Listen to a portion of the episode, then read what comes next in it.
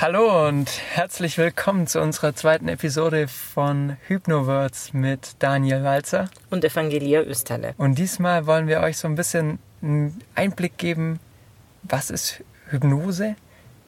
Hat das jeder? Kann das jeder? Was sagst du denn, wenn jemand zu dir kommt und sagt, okay, er ist sich nicht sicher, ob er in Hypnose gehen kann oder ob er so einen Trostzustand erleben kann?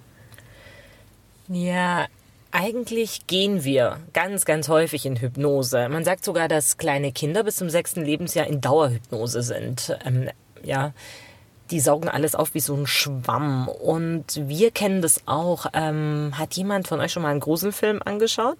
Ja, ja, das ist dieses klassische. Man fürchtet sich in den eigenen vier Wänden, obwohl da gar keine Veränderung stattgefunden hat, ähm, weil unser Unterbewusstsein gar keinen Unterschied macht. Wenn wir in einem Raum sind, der uns vertraut ist, es kann Kino oder das Wohnzimmer sein, lassen wir uns gefühlsmäßig so sehr von diesem Film, der da abläuft, das ist in dem Fall ein realer, aber das geht auch mit dem Unbewussten, so sehr vereinnahmen, dass wir da mitgehen. Wir fiebern mit, wir fühlen mit und wir haben Angst.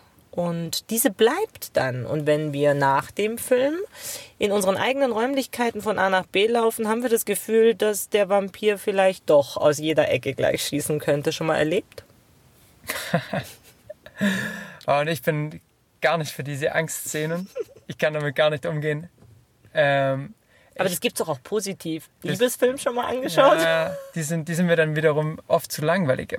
Ich finde eher dieses Phänomen, wenn ich auf der Autobahn fahre. Und so ganz lange auf der Autobahn, es geht nur geradeaus, der Verkehr läuft einfach flüssig durch. Und plötzlich denke ich so, boah, was ist jetzt die letzten 20 Kilometer gewesen, so gar nichts mitbekommen.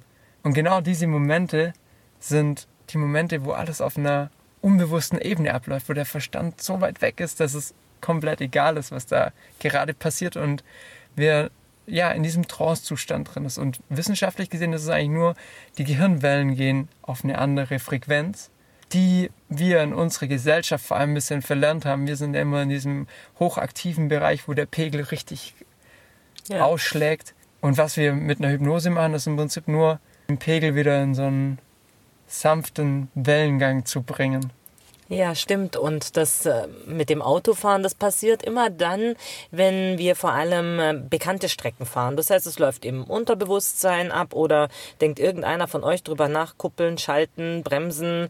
Wie war das nochmal? Das sind Prozesse, die haben wir mal gelernt, die laufen unbewusst im Unterbewusstsein ab. Und wenn alles so vertraut ist, dann können wir uns auch auf etwas Neues einlassen. In dem Fall sind es Gedanken, die uns forttragen aber das ist der Schlüssel, den wir auch in der Hypnose nutzen.